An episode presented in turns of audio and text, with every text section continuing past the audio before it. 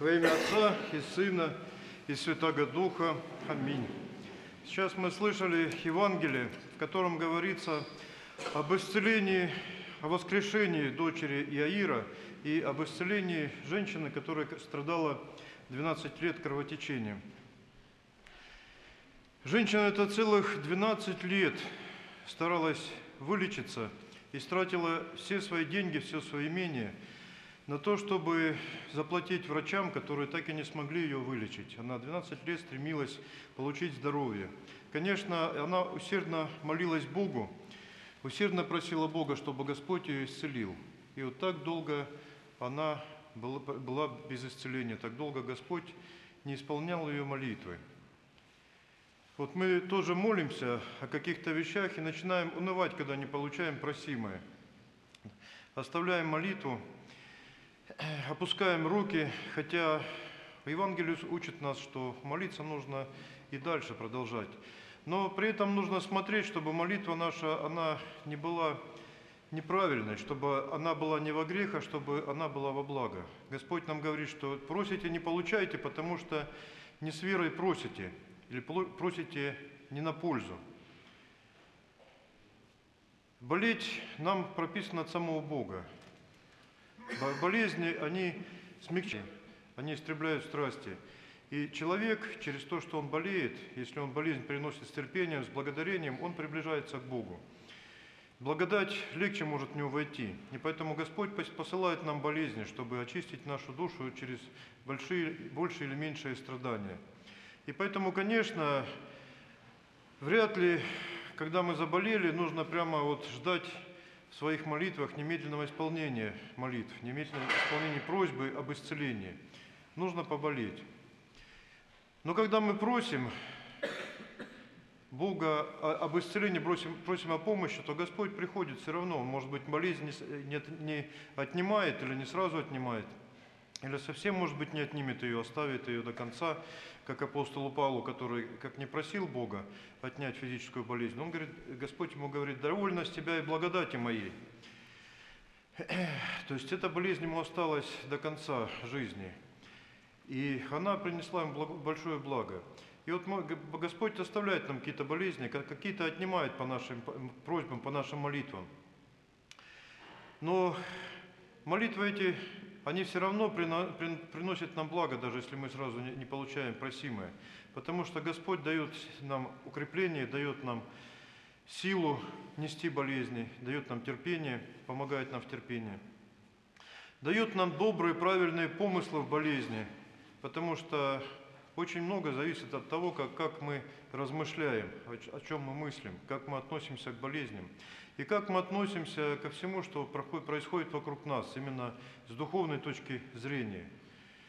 Господь через болезни дает нам, открывает очень многое. Поэтому болеть нам нужно с благодарением. Болеть, не бояться болезни, потому что Бог все взвесил. Бог знает, сколько нам полезно поболеть, знает, сколько нам нужно, какая мера нам нужна для исцеления нашей души. И Он не попустит болезни действовать сильнее, чем так, как ей прописано, это написано от Бога, определено для пользы нашей. Не заболеем мы сильнее, Бог все это контролирует, Бог сам все это для нас определил, и сам, когда нужно, отнимет болезнь или умалит ее. Но это не значит, что лечиться не нужно. Конечно, и врачи Богом благословлены. Вот, но и их результат результат их деятельности, результат их лечения зависит все-таки от Бога. Потому что бывает и самую маленькую болезнь невозможно врачу вылечить, а бывает и тяжелейшие болезни быстро исцеляются врачом. Но все равно регулирует, контролирует и руководит всем этим Бог. Без Бога такие вопросы никогда не решаются и не решались. И вот женщина 12 лет, она ждала от Бога помощи, и она дождалась. Но дождалась опять же через подвиг духовный. Потому что она страдала кровотечением, а в Иудее в те времена были строгие законы. Человек, который, ну, вот женщины, они, когда у них было кровотечение, они не могли в храм заходить.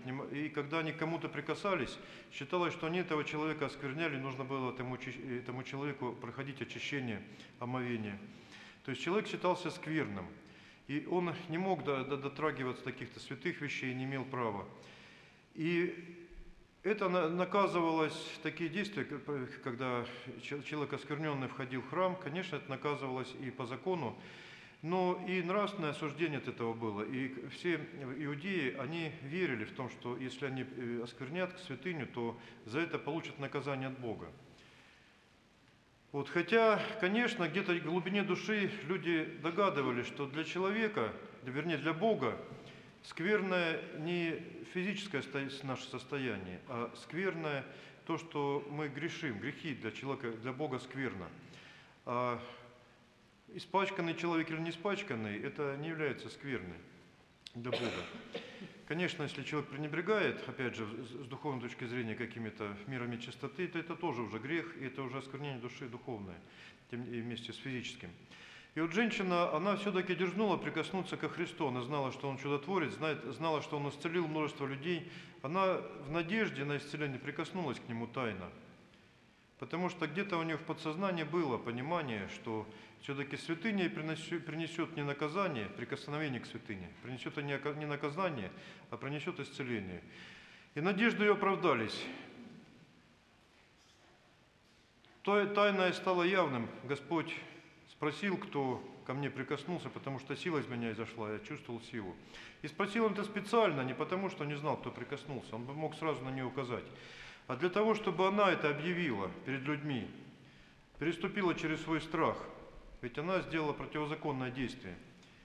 И она переступила через этот страх, она призналась, поступила честно, хотя могла дальше скрываться. То есть она совершила духовный подвиг.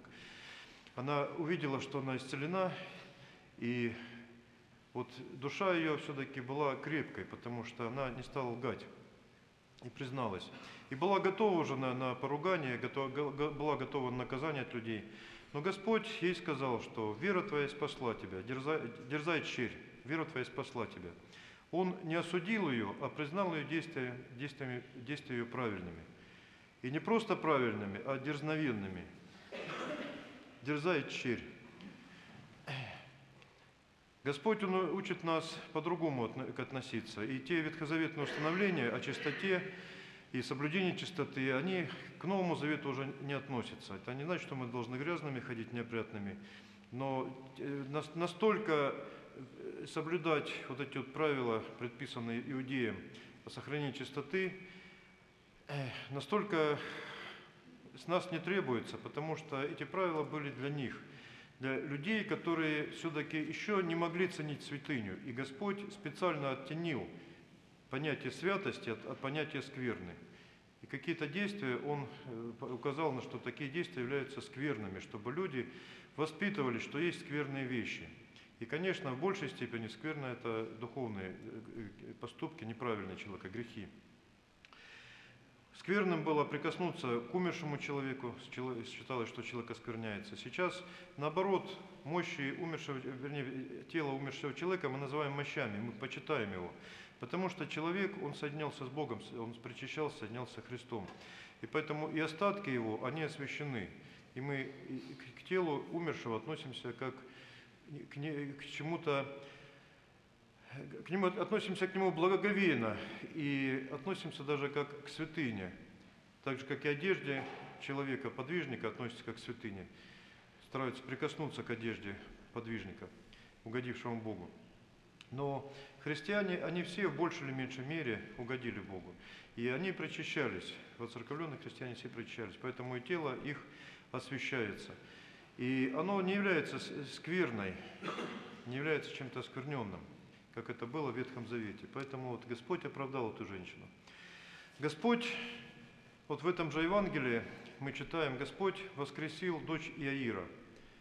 Это событие, конечно, из ряда вон выходящее, потому что э, вот за все времена жизни иудеев это вот было уникальное явление. Это редко кто из пророков – исцелял, вернее не исцелял, а воскрешал людей. То есть Бог через них воскрешал людей. А Христос, Он сам своим словом воскресил дочь Иаира. Конечно, это величайшее свидетельство о Его божестве, о Его силе, о Его благодати, которую Он умел, о великой благодати. И вот сейчас к нам в Москву, ну не только в Москву, по всей стране съехалось множество мусульман. Ну, мы, в общем-то, сами их пригласили. Но э, те, кто приглашали, это делали из корыстных целей, чтобы побольше денег заработать на них. Зарабатывают деньги, приглашают уже всех, кто, кто э, ну, желательно, чтобы похуже понимал, похуже собрал, чтобы можно было его обобрать. Но съехалось огромное количество мусульман. Но хозяева страны, хозяева города все-таки христиане. Это мы хозяева. И мы должны не играться, не играть в хозяев, а быть хозяевами. И мы должны здесь устанавливать порядки. Вот их пророк по сравнению со Христом, он разве кого-то воскресил? Разве он кого-то исцелил? Разве он засвидетельствовал свое избранничество от Бога? Те слова, которые он говорил, там есть действительно великие слова, потому что он многое взял из Ветхого Завета, многое из Нового Завета. Он говорил нередко великие слова. Но вместе с этим он сам был грешником, причем грешником великим. По сравнению со Христом это совершенно несравнимые вещи. Потому что когда он уже свою религию фактически создал, ее не принимали. И он собрал войско и начал насильно насаждать мусульманство в тех городах, которые его не приняли, его проповедь. Те, кто не принимал мусульманство, просто убивали. И вот это пророк мусульманства, это они с этим пророком приехали к нам, с пророком, который не, не, не сравним со Христом, с пророком, который в языческой среде проповедовал, потому что арабские племена не язычниками были. Он пророк, который вышел из, языч, из язычников.